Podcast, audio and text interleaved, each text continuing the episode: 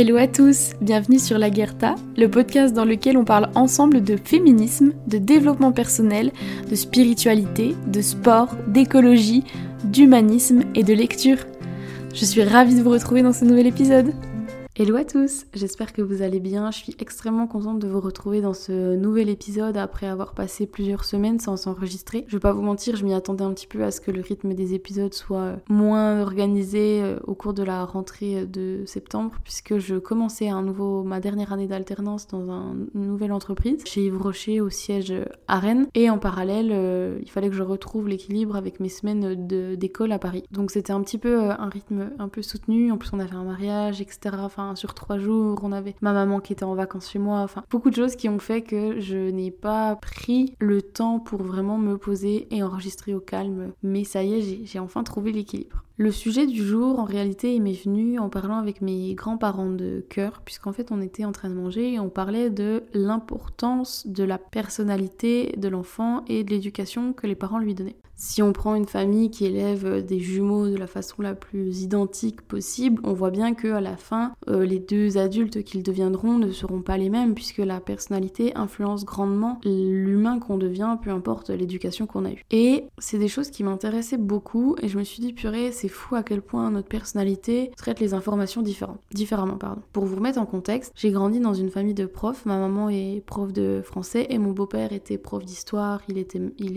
il a été maire pendant des années, conseiller général, etc., etc. Donc on a baigné dans un environnement euh, de plein de culture euh, générale, de musées, de cinéma, de théâtre, euh, de littérature. On n'avait jamais de restrictions entre guillemets budgétaires euh, pour acheter des livres, donc on a grandi avec l'amour des mots, etc. Et franchement, ça a été euh, le plus beau cadeau qu'ils ont pu nous faire, puisque je pars du principe que la connaissance et le savoir permettent la liberté. La connaissance et le savoir nous permettent d'avoir une certaine ouverture d'esprit, d'avoir un esprit critique et donc de sans cesse remettre en question euh, les lois qui nous entourent, la réaction des gens en fonction de certaines situations, etc. etc.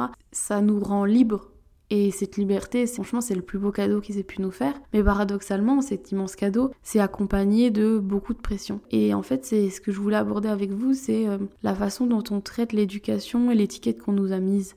Euh, dès notre plus jeune âge et la façon dont on réussit à devenir nous-mêmes euh, ou pas en fonction euh, de, ce, ce que les autres attendaient de nous. Puisque ma sœur et moi avons été éduqués quand même relativement de la même façon, il y a quand même beaucoup de choses qui changent mais, mais à peu près, et pourtant on n'a pas du tout traité les choses de manière identique. Depuis que je suis toute jeune, j'ai toujours été complètement ulcérée par cette idée qui est quand même assez française que les études déterminent la valeur de la personne qu'on devient et que un, conseiller financier de Wall Street aurait plus de valeur que n'importe quel pâtissier ou boulanger. J'ai toujours été vraiment ulcérée par cette idée puisque ça, ça, me, ça me rendait folle d'entendre les professeurs autour de moi ou les gens dire qu'il fallait absolument faire de grandes études pour, pour être reconnu entre guillemets. Et pourtant, par paradoxalement, même si je, entre guillemets, livrais ce discours autour de moi, bah, j'arrivais pas du tout à me l'appliquer. Parce que, euh, comme je vous le disais, donc dès le début, on a grandi avec euh, beaucoup, enfin entouré de, de culture. Et les gens autour de nous, du coup, autour de ma sœur et moi, les amis de mes parents, mes parents, nos professeurs, tout ça, ont eu cette vision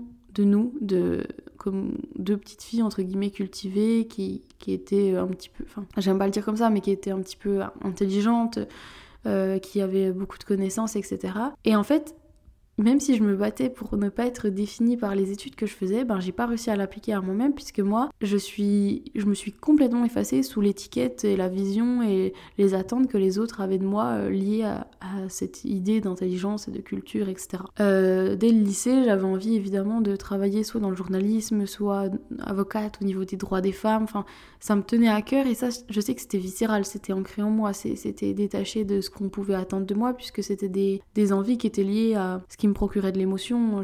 J'avais une rage dans le ventre au niveau euh, des inégalités de genre qui, qui était très présente. Donc je sais que ça m'intéressait véritablement et que c'était pas pour répondre à quelques, quelconques attentes de la part de ma famille ou des autres. Mais j'ai quand même, je suis quand même directement rentrée dans un cursus assez élitiste puisque ma maman me parlait beaucoup de la prépa. La classe prépa, c'est, euh, je sais pas si vous connaissez, c'est quelque chose d'extrêmement rude puisque c'est deux ans où on n'a absolument aucune vie personnelle. Euh, on travaille non-stop, on n'a même pas le temps d'avoir, euh, d'avoir un job étudiant puisque tous les samedis matins, on a 6 heures de dissertation.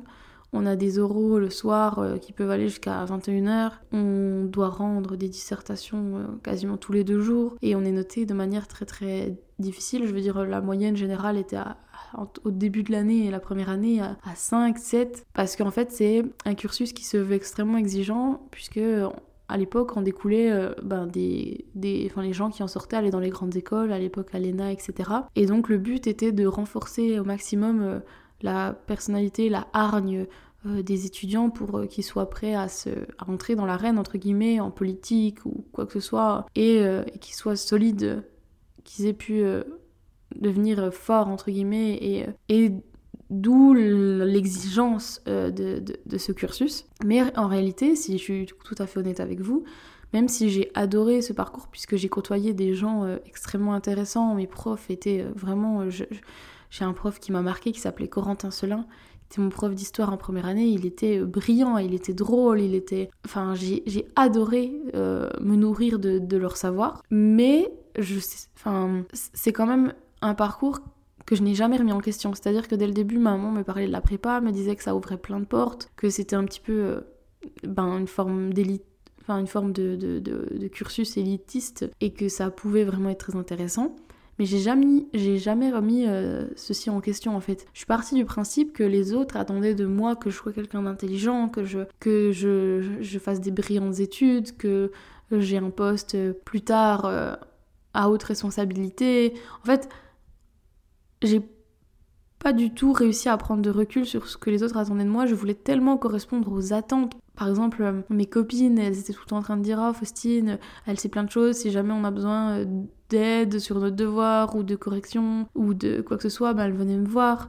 Euh, quand on jouait à des jeux de culture G, c'était toujours. on me mettait, moi, sans, sans, que je le fasse, mais on me mettait en lumière en disant bah, Faustine, elle va savoir, etc., etc. Donc les autres me mettaient une pression que je n'arrivais pas à contrer et dans laquelle je me noyais puisque c'est aussi de ma faute j'avais pas du tout eu assez de j'ai pas eu une personnalité assez forte pour dire ben est-ce que c'est vraiment ce que je suis Est-ce que c'est vraiment ce que j'aime Est-ce que c'est vraiment ce que je veux? Et je suis partie du principe que, bah, par exemple, la prépa, c'était comme ça. Soit je faisais Sciences Po, soit j'allais en prépa. Et euh, j'ai même pas regardé ce qu'il y avait autour parce que c'est ce qu'on attendait de moi. Et c'est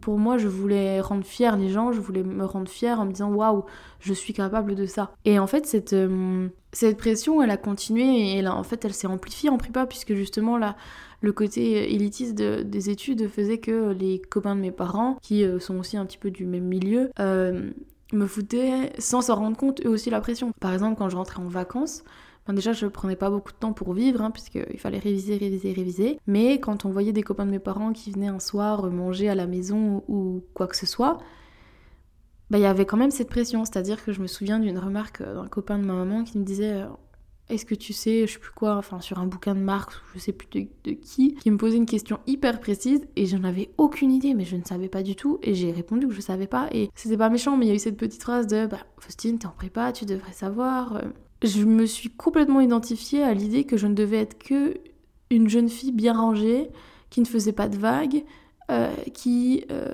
qui était complètement euh, fondue dans ce que chacun attendait de moi. Et ça, ça a été en fait tout le long de ma vie. J'étais à l'école, je ne faisais jamais de bêtises, j'ai jamais fait en réalité de vraies grosses bêtises. Je buvais pas, je ne fumais, je ne bois toujours pas, je ne fumais, je ne fumais pas. Et en fait, au point où en fait même les petites expériences que j'aurais pu avoir eu envie de tester à l'époque euh, comme n'importe quel ado. Je ne le faisais pas parce que je me foutais la pression en pensant, alors que c'était même c'était de ma faute évidemment, mais en pensant à ma mère, en me disant purée, il faut que tu la rendes fière et, et ça correspond pas à ce qu'on attend de toi. Tu vas pas essayer de tirer sur un joint, c'est pas possible. C'est pas toi, il faut que tu sois bien élevé, que tu fasses pas de vagues. Et, euh, et j'ai donné le change et j'ai été cette personne pendant mes bah, jusqu'à maintenant, ça fait seulement quelques semaines, quelques mois que je me rends compte que bah, j'ai été quelqu'un qui évidemment est une part de moi, puisqu'il y a une partie de moi qui est cette personne-là, mais je me suis jamais posé la question de qui j'étais vraiment. Est-ce que vraiment euh, j'aimais les musées? Est-ce que vraiment j'avais envie d'être hyper lisse, hyper bien rangée, hyper... Euh, ah, Faustine, c'est vraiment la fille euh, qui a des bons bulletins scolaires, qui fait la fierté de ses parents? Est-ce que vraiment je suis ça? C'est ça la question que je me suis posée. Et en fait, je me suis rendu compte que ben, il y a plein de choses que j'aimais pas et que je me forçais à faire. Et ça m'a ça m'a fait du mal puisque je me suis dit mais le plus dur dans cette histoire, c'est que à l'heure actuelle, je sais pas qui je suis, détachée de ce que les autres attendent de moi.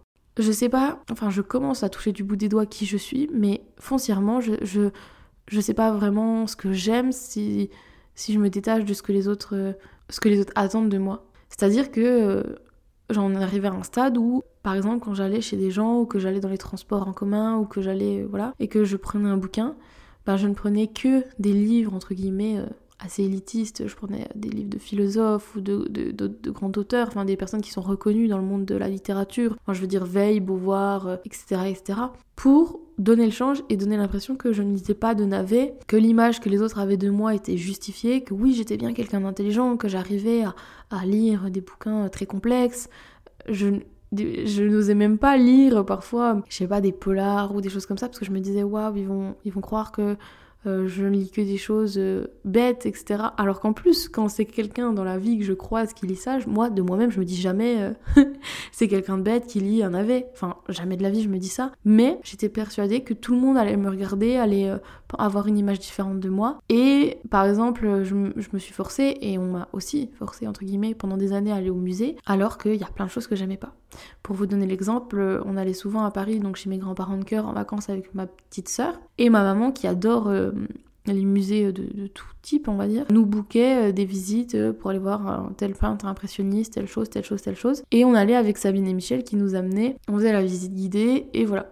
Et en fait, moi, je donnais le change, c'est-à-dire que j'en suis arrivée à des stades où parfois je faisais semblant de lire les grands textes a, qui expliquent qui est ce peintre, pourquoi est-ce qu'il a peint ça, machin, machin, pour montrer que je m'intéressais pour répondre à, l'idée que oh oui Faustine et Bérénice elles sont très cultivées elles sont elles font bien les choses elles lisent elles machin. Alors que je m'en foutais et je ne lisais même pas je me souvenais même pas de ce que je lisais. Et il y a une expo qui m'a marqué euh, ma maman qui avait forcé pour que j'aille voir absolument une expo sur le communisme mais sur la culture je crois ou je sais plus quoi autour du communisme. Et je me suis mais emmerdée mais vraiment je me suis emmerdée toute l'expo. Et je trouvais ça long et j'en ai rien retenu à part euh, le fait de regarder Sabine lire les textes et moi attendre que ça se finisse quoi. En même temps, de pas oser dire ben ça m'intéresse pas, j'ai pas envie d'y aller parce qu'il y avait quand même malgré tout, même si j'aurais dû m'affirmer, cette part aussi de ma maman qui me disait mais Faustine, t'es à Paris, ouvre-toi à la culture, tu vas pas regarder que des conneries, machin machin, et cette pression de il faut absolument faire des choses intelligentes.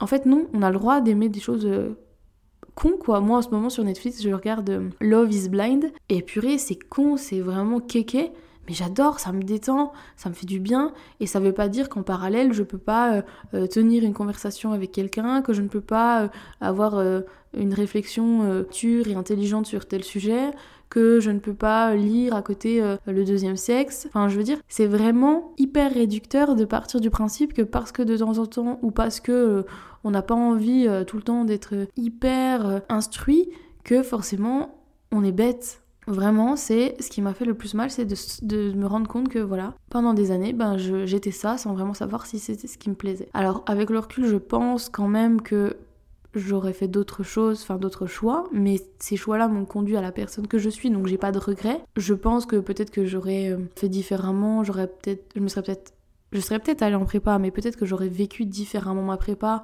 en me foutant moins la pression. J'aurais peut-être eu plus de répondants quand les gens me disaient Mais Faustine, tu connais pas ça, tu connais pas ça. Parce qu'en fait, en, en ne répondant pas, je maintenais cette image qu'ils avaient de moi et cette pression qu'ils me mettaient et que je me mettais. Donc ça, j'aurais peut-être fait différemment aussi. Mais en fait, je me dis que, ben, juste maintenant, j'ai pas à avoir honte.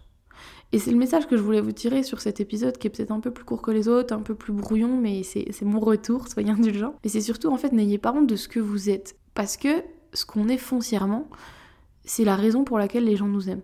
Si vous jouez un rôle, si vous jouez un jeu, vous allez attirer des gens qui vont croire que vous êtes cette personne-là et qui vont vous aimer pour les mauvaises raisons. Et ce sera pas de leur faute, c'est parce que c'est vous qui aurez donné cette image-là de vous. Ils vont vous aimer pour les mauvaises raisons, ils vont attendre de vous des choses que vous n'êtes pas ou que vous n'êtes pas foncièrement. Et ça va être un cercle vicieux puisque vous ne serez pas entouré de personnes qui vous aiment pour ce que vous êtes, vous ne vous aimerez pas parce que vous ne saurez pas qui vous êtes vraiment et ce que vous aimez. Vous allez mener euh, des études, un job ou une vie avec un homme, une femme, peu importe, qui ne vous ressemblera pas et vous allez sans cesse donner le change. Et euh, le risque de tout ça, c'est de péter un câble tous les 5 ans, d'avoir une grande crise existentielle ou, ou d'être complètement malheureux, euh, de finir dans l'alcool. Je, prends les pires scénarios évidemment, mais d'être très triste, de pas vibrer, de pas avoir une vie qui, qui vous, qui vous excite, quoi, qui, qui vous stimule. Et moi maintenant, je me dis, mais en fait, j'ai le droit de pas aimer aller voir des peintres impressionnistes.